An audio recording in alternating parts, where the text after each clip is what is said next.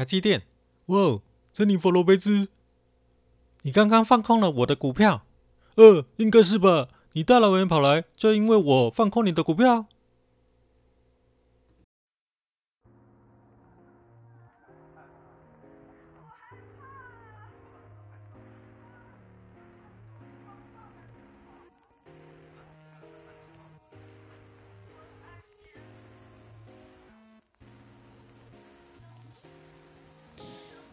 当僵硬的灯光，当僵硬的灯光，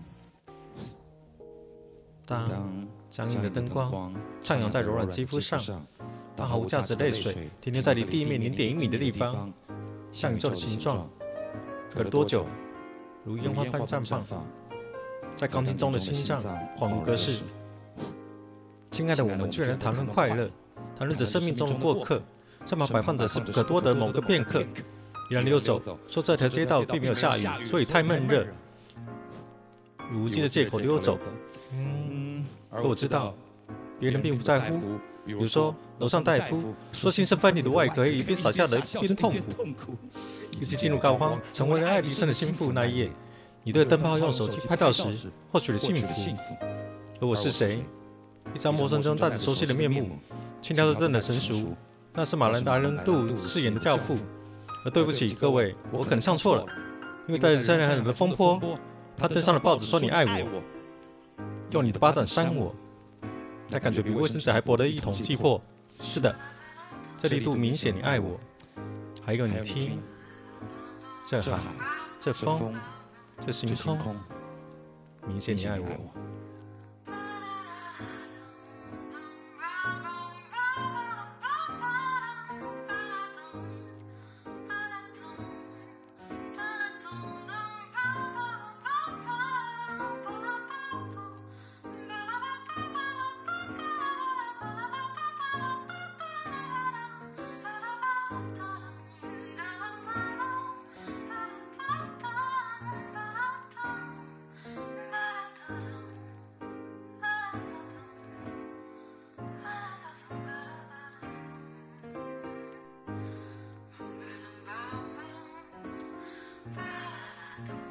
Listen to me. She said, Don't call me. She said, Don't call me. She said, Don't call me. She said, Don't call me. She said, Don't call me. She said, Don't call me. She said, Don't call me. She said, Don't call me. 就像翻开了一本书，里面有爱作为了目录。什么是爱？我想是俊，看着悠悠的温柔目光。我想是丘比特的箭，在某一刻射向了东哥的心脏。我想爱应该是威力，在某一时刻以第二顺位荡漾。我想爱应该是菲利克斯唱着，如果这就是爱情，眼睛看着方向。爱是你是我是他，是每一位今天都在。我在剖析爱，爱散落在南极、北极、热带与亚热带。请看，我的手指的是天上。他降落后，安慰着我的心上人。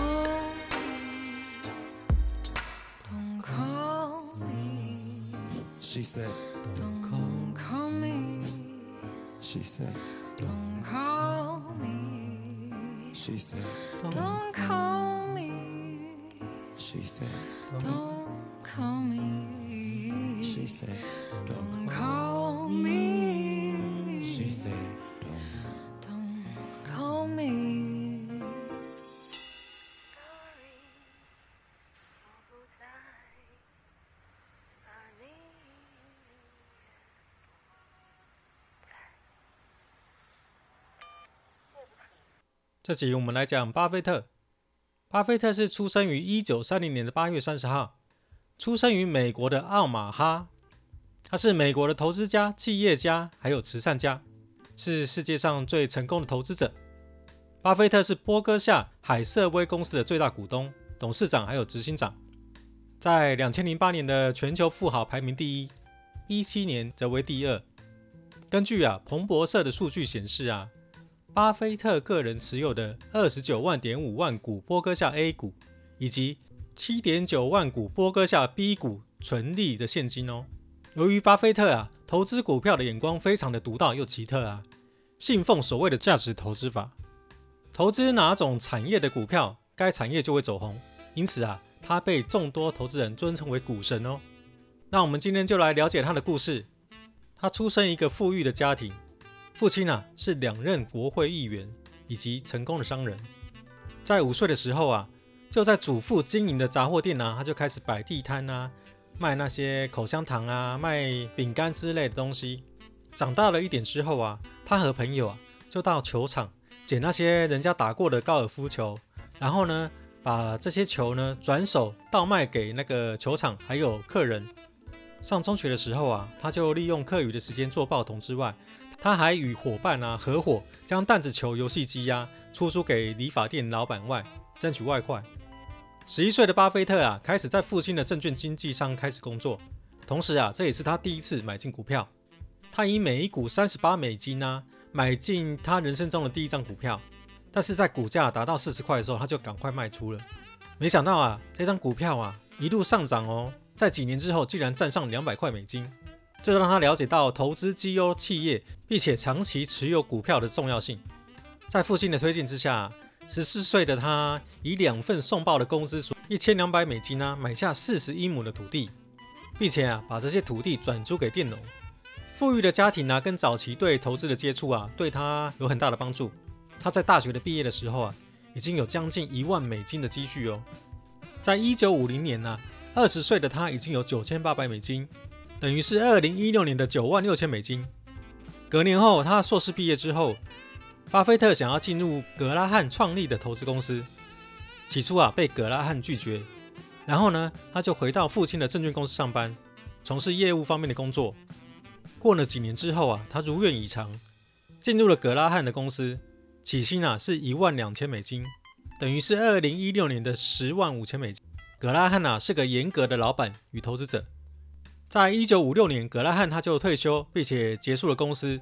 他就找了几个合伙人啊，十几个医生，各出资一万美金，但是自己哦只出了一百块美金哦。他们成立了巴菲特合伙事业有限公司，在一九六二年，他就开始购入了波哥夏海瑟薇公司的股权。波哥夏是一家大型的纺织公司，由于产业慢慢的没落啊，使它的股价低于公司的营运资本。巴菲特最后就解散了合伙事业，全力啊投入波克夏的经营。由于啊，纺织产业的一蹶不振，使现任的波克夏副总裁啊，理查孟格誓死收购为一大败。巴菲特啊，他自己也承认这是名留青史的愚蠢大错，并且认为啊，当时如果将所有资金直接投入到保险事业啊，现在的价值啊将会是两倍以上。然而啊，在巴菲特善加运用该公司的多余现金，用于收购私人企业啊，以及买进公开上市公司的股权之下。波克夏，他就成为全球最大的控股公司之一。受到他的好朋友孟格的影响啊，这时期的他开始专注在一些啊持久性竞争优势的优质企业上。虽然啊过去的做法早期得到很好的成效，但随着资金越来越多，巴菲特发现这做法啊已经无法用于巨大的资金与长久的经营。这时候啊，孟格的建议就帮助了他。巴菲特回忆啊，查理给我的建议很简单。忘记你过去用很好的价格买进普通的企业的做法，而该用普通的价格买进很好的企业。由于过去的成功，刚开始巴菲特啊并不想采纳这种做法，但是在孟格不断的提醒跟说服之下，这做法最后终于成于波克夏日后最重要的投资哲学。他把这些优势啊比喻成护城河，就是一定程度的垄断，使企业得以将竞争对手隔离在安全距离之外。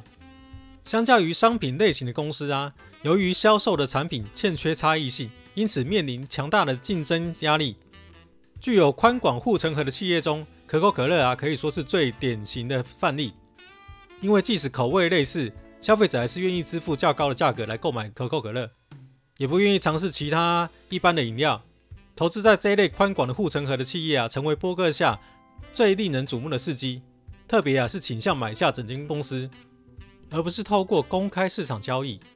他在两千零八年富士比全球富豪排名第一，成为世界首富。二零二零年的九月，富士比公布了美国前四百大富豪，他排名第四名，资产达到七百三十五亿美金。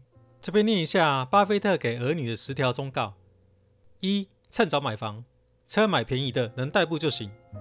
二、长期用的东西要买贵的。第三，不要和亲戚朋友共事。四、一定要锻炼身体。五、有机会一定要创业，不要打工。六、学习演讲。七、要习惯孤独。八、打工要选有抽成的，不要选固定工资的。十、有生之年一一边拥有，一边归零。每天演好一个情绪稳定的成年人，不要因为别人的一句话夺走了你今天的快乐。关于巴菲特自传啊，还是相关股票的投资书籍，市面上已经很多了啦。我就在这边呢，简单介绍他的投资理念。他投资的时间累积程度很难模仿，但他的思考模式有很多的参考价值。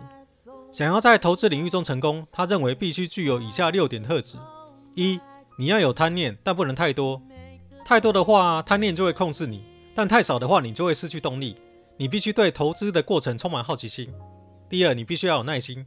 你买了一家公司的股票，应该打算永远拥有，不应该因大流而动。如果啊对公司的判断正确，并且在适当的价位进场，最后你会看到股票的价值。第三，你必须独立思考。如果你自认为不具备足够的知识做判断，最好不要做任何判断。第四，你必须要有自信，而且你的自信必须来自知识与经验，并非一时的头脑发热。第五，不要不懂装懂，要有自知之明。对自己不懂的东西，要承认自己不懂。最后一个要有弹性，什么东西都可以买，但不要付出超过其价值的价格。他列出以下几点作为选择公司的参考：第一个，这家公司是做什么生意的，很容易理解；第二个，经营这家公司不需要天才，平常人也很容易经营；第三，这家公司能提供可以预计的盈利；四，经营者拥有公司的股份；五，公司不能有太多的存货。并且货如轮转。六、公司的固定资产报酬率高。巴菲特每年给他的投资者年度报告都强调两点：第一个，我们的投资将基于股票的价值，而不是股票是否热门；二，我们的管理将尽量使损失降于最低，有别于股价的短期波动。在一九六九年的时候啊，当巴菲特认为便宜的股票很难找到的时候，他决定暂离市场。当时他向投资人解释啊。我对现今的情况感到失落，但有一点我很清楚，我只能以我熟悉的方式进行投资。这样做或许会失去一点巨额并且赚钱容易的盈利机会，但我不能进行我所不熟悉的投资方式，因为这可能导致巨额损失。巴菲特以下的言论也有参考的价值。你不需要知道非常先进的投资理念来寻求在股市的成功，不需要明白譬如市场有效理论。资产配置理论、期权定价理论等来进行成功投资，你需要知道只有两样：一、如何对生意估价；二、了解股价变化规律。作为投资人，你只需要在合理的价格买进股票，成为自己也知晓的生意小股东。当你确定这一门生意可以在五年到十年之后有大成长，你需要重仓投资，因为这样的机会并不是天天都有。你的投资理念应该是：如果不想拥有某个股票十年，想都别想只拥有十分钟。想清楚这些就别三心二意。更多的资讯不表示有更好的投资决定。你需要将自己的判断从大众思维中抽离出来。聪明不等于理性。成功的投资人会将自己超脱于周围大众的恐惧与贪念，做出理性判断。最后，投资的投资人只有在获胜几率很大的情况下，才会将资金投入股市。巴菲特便是其中的佼佼者。今天我们介绍的巴菲特就讲到这边。还喜欢我的说书吗？如果喜欢说书的话，可以评价给我鼓励哦。选择权小教室，在一月十三号股败淡淡的忧伤那一集啊，我讲了选择权的操作方法。一月二十号那一集唐吉诃德那一集是在说买方的看盘方式。在一月二十六号。的股票大潮手，我是做了卖方的看盘方式。今天这一集啊，就来做个复习。所以如果之前拿过看过讲义的人，这一集就没有新的讲义哦，就只是复习而已。选择权呢，分成买方跟卖方。买方呢，就是向庄家买取看涨或看跌的权利。简单的来说，买进买权等于看涨，就是 buy call 看涨；买进卖权就是看跌。Buy put 就是看空的部分，那一点的权利金是五十块。假如你看到二十点，那就是乘以五十，就是一个单位，就是一千块。举个例子来说，现在是一万五千三百点。假如你在下一周礼拜三，你觉得这个盘势会到一万五千点，你就买一万五千点的 put，这就是看空的部分。那假如说你在一万五千三百点，你觉得这个大盘会回档，会往上涨，好，到一万五千六百点，那你就可以买进 call，买进一万五千六百点的 call，然后付出权利金给卖方。我用比较简单的方式说明，这样大家比较好懂。那选择权哈，买方大家都说很难操作，这不是说很难操作了，因为哈，大家都喜欢买价外，为什么呢？因为它比较便宜嘛。比如说你价外，你可能买到呃五块十块，你想要赌，所以呢，那你当然赌都是赌输嘛，因为你只要存着有想赌的心态啊，你是永远赢都赢不了了。那要怎么赢呢？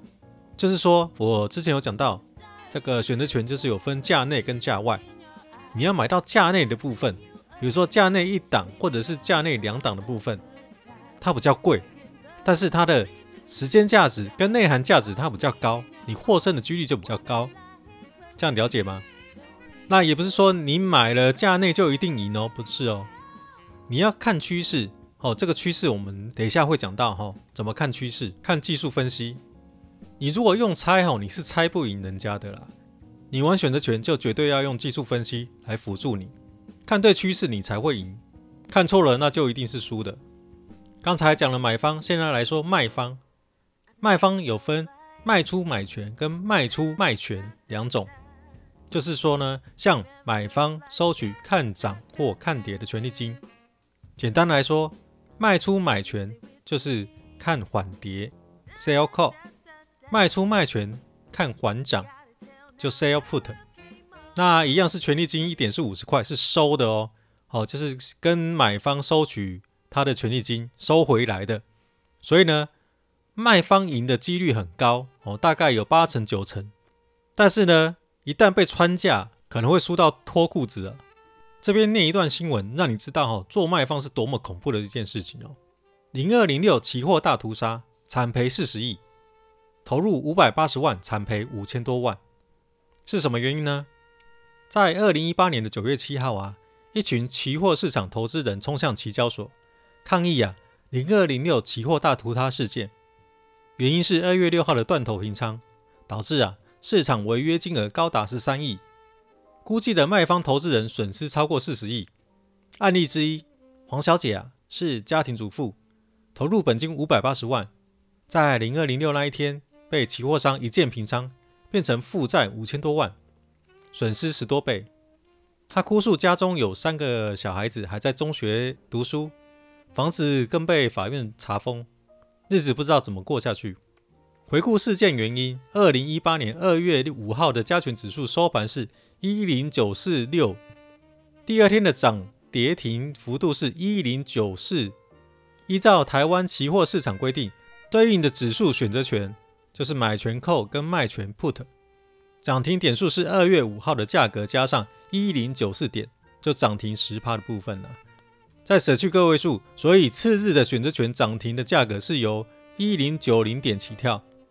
起因呢是美股在二月五号大跌，导致啊隔天在八点四十五分开盘的期货市场弥漫的腥风血雨的大屠杀。就大概念一下就好了。如果有兴趣的人，如果是菜鸟或新手，你就要 Google 这个零二零六事件哦，你要去了解这个卖方是怎么输钱的，而且是赔到死哦。赔到跳楼，赔到破产，赔到房子被法拍的都有啊。这个就是卖方的风险，卖方的风险非常大。呃，之前讲过了，卖方的风险是无限大，但是获利的点数有限。那买方呢？他是没有风险的，他顶多就是损失的权利金。接下来就会教大家怎么做买方的操作。大家把第一章的讲义哦拿出来看一下。那先看股败淡淡的右上这一张图哈。在空头走势之下，我们就是 buy put；多头走势就是 buy call。卖方先不讲哈，因为呃，我怕有人做卖方，然后损失很大哦，所以我只讲买方怎么操作哦。请大家再看那个加权指数的范例哦。加权指数的范例，我用橘色的部分呢，哦，多头的走向哦。那蓝色的部分就是空头的走势，所以就在空头的走势之下，你要做 buy put；在多头的走势就做 buy call。哦，就只有这两个动作，你只要记得这样子，多头就是 buy call，空头就是 buy put。那我用红色的框框已经标示出了支撑跟压力点的位置，这个就是股票箱的概念。哦，支撑跟压力，跌破了支撑就是要放空它。哦，就是 buy put 放空。这大盘走势哈、哦、已经急杀了两百多点哈、哦，所以呢，只要是跌破了股票箱，那就是放空。哦，就不用想那么多。那如果呢，突破了压力之后，我们就要做多。哦，你只要记得做多跟做空是怎么操作，这样就好了。那我用的图啊是加权指数的范例，看你做的周期啊。你如果是做很短期的，一天之内当的当冲啊，你就要把这个范例啊，好变成五分 K，好变成十五分 K 下去操作。如果你是做比较长的，哦，一周的，那你就是用日 K 来看。这一集呢，很简单的技术分析啊，来教大家怎么操作多头走势跟空头走势。之后呢，我们会讲更多的技术分析。那今天的教学就到这边结束了。如果呢，你还没有看过这个讲义呢，那就麻烦你哦，要到 Apple Podcast 里面哈、哦，给我的节目给我一个评价，哦，不管是好或者是坏，你都可以用这个评价来跟我换 PPT。那还没有拿过的呢，就可以到我的。Facebook 上面跟我拿哦，跟我要这些东西。那今天的分享就到这边，大家拜拜。